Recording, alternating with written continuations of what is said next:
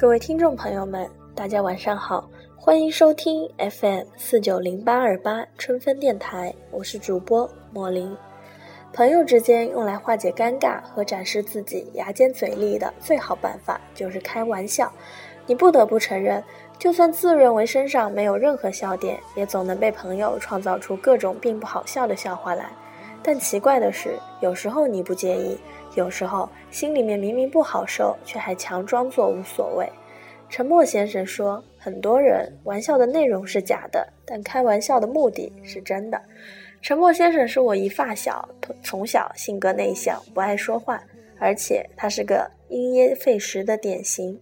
小学五年级在艺术节上跳舞，结果摔在台上，赢得了一片笑声。从此，他听到《太阳出来喜洋洋》这首歌都觉得气短。初中跟一群女生追星，被男生嘲笑，于是忍痛丢了 CD 卡带。类似的情况还有很多。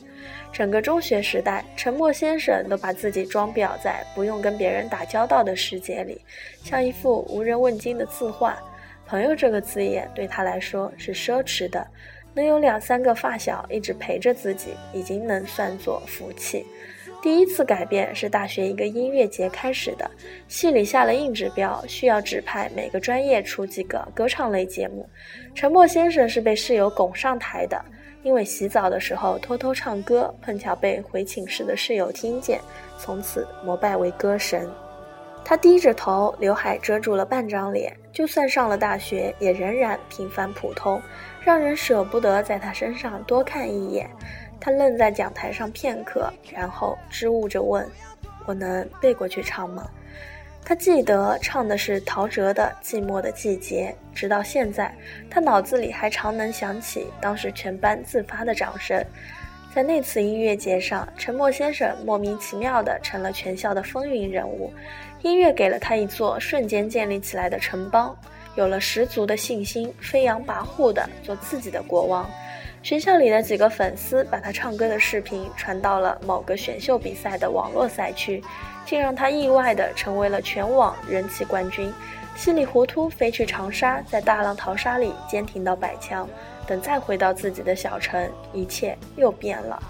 生而为人最有意思的是，可以看到每一个貌似微小的变化背后，都是生命撂下的掷地有声的传奇。沉默先生现在已经不沉默了。他比我早一年来到北京，靠着大学积累的满满自信，认识了一帮朋友。他不懂五线谱和音乐，凭着自己哒啦哒啦的哼唧写歌，竟然也卖给了好几家唱片公司，赚了不少的生活费，日子过得还蛮滋润。只是一晃，距离那年选秀比赛几年过去了，当初那些喜欢他的粉丝已经长大，离他而去，而他似乎还停留在那座城邦里。唱着小情小爱的歌，不愿意走出来。最困难的时期是他听信朋友担保的说辞，冲动的在北京开了一场售票音乐会。他把所有的积蓄都砸在这个音乐节上。朋友说海报要用高级纸张才有诚意，他就应了；说要请一些记者来才有曝光度，他就又花了一笔记者的车马费。沉默先生胸有成竹地以为这是他这段北漂时光的一次最精彩的总结，可是等到演出开场前，看见台下寥寥无几的人时，他径直逃回了后台，坐在休息室的楼梯前，傻愣愣地捏着话筒。我们所有人都在劝他，推迟了二十分钟，他才重新挂上微笑，返回舞台，用了全部力气唱了两小时的歌。那时我以为他坐在楼梯前应该是受了很大的打击，不管是钱的问题还是自信心的问题。后来他告诉我，他伤心的不是台下只来了那么一点儿观众，而是他一直信任的朋友给他开了这么大的一个玩笑。音乐会结束了，他的人生仿佛才刚刚开始。沉默先生并没有计较朋友的事，而是当一切云淡风轻。后来大家还是在一起胡闹，那些损友说他佝偻宅，说他长得像某某喜剧明星，他都笑着回应，让认真的玩笑全部变成敷衍的谈资。虽然冥冥中我察觉到了什么，却又说不上来。反正跟小时候那个随时会被风吹动心弦的内向男生比，他已经成熟太多了。后来有幸经过朋友介绍，他签了一家公司，承诺两年内给他出专辑。老板很阔气的，在签约第一周就给他录了首新歌。然后沉默先生以重获新生为由，在他家组了个 party。晚上堵车最晚到的我，一开门就傻了。加上我和他，一共就四个人。那晚我们省掉了游戏环节，把啤酒改为了气泡苏打水，干聊了一夜。到了后半夜，只剩我跟沉默先生两人倒在沙发上缅怀青春。我们去对方的 QQ 空间里找过去的回忆。时间真是既可怕又可爱。可怕的是，总会让你觉得以前的自己惨不忍睹；可爱的是，而后又会感谢过去那个丑鬼不断碰壁做错事，才能成长为现在的自己。嘲笑过对方的丑照之后，我俩羡慕了沉默。被鱼缸的流水声搅得心烦，我问了一个一直困扰我的问题：“你现在开朗大方，有那么多朋友，但心里装得下吗？”他漫不经心地说：“当然装不下，心是分开里面和外面的。在乎你的人，自己知道往你心里钻；不在乎你的，给他们自由，该走会走，该留也会留。”一年之后的光景跟开始预想的已经面目全非。陈默先生的老板把所有的精力和钱都投给了刚签下的一个小有名气的艺人，于是陈默先生的专辑只剩下一首歌的制作费。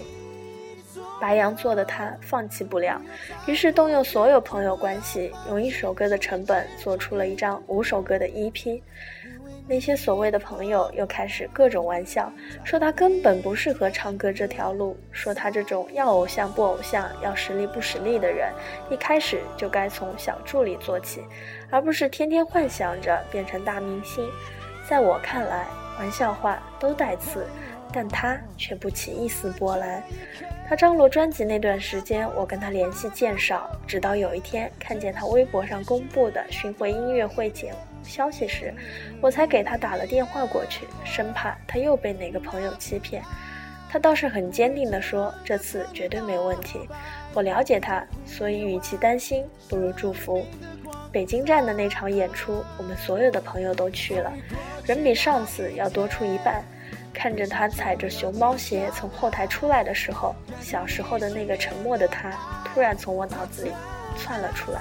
成为虚影，站在他现在的旁边，一左一右，一前一后的对比，特别真实。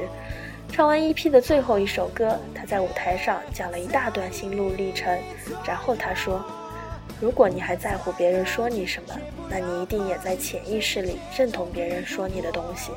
只有你真正强大了，才可以不惧怕任何言论。”不知道为什么，我当时特别想哭。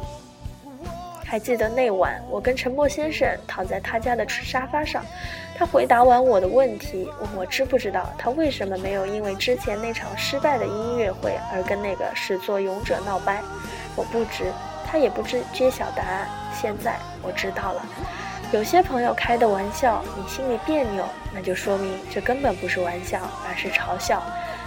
不用为不在乎你的人伤怀，也别放弃他们，让他们阴阳怪气的待在你身边，徒增生活乐趣就好。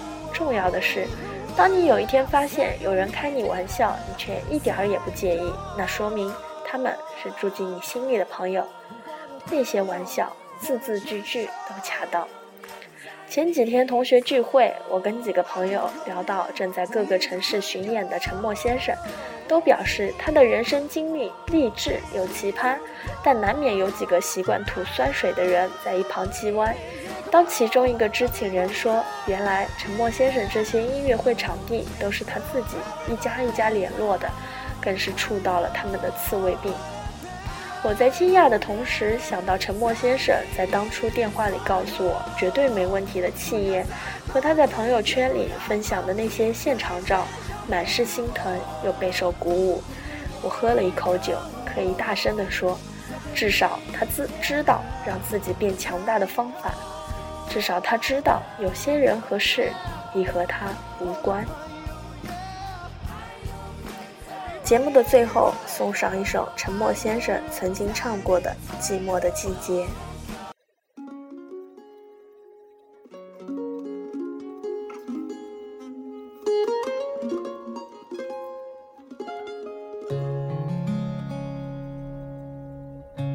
风吹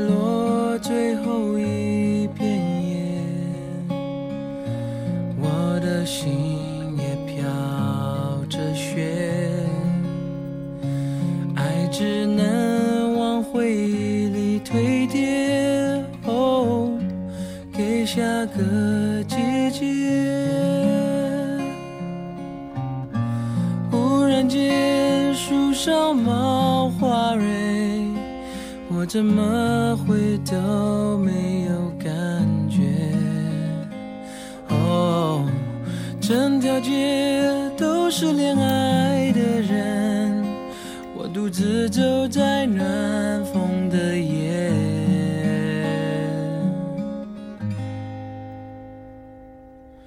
我想要向过去告别，当季节不停更迭，哦，却还是少一点坚决。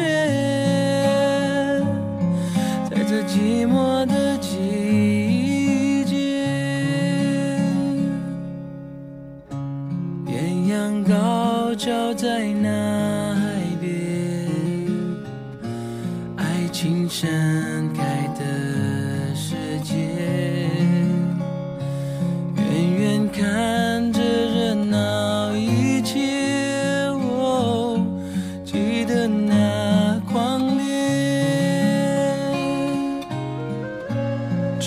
是快枯黄的叶，感伤在心中有一些。哦，我了解那些爱过的人，心是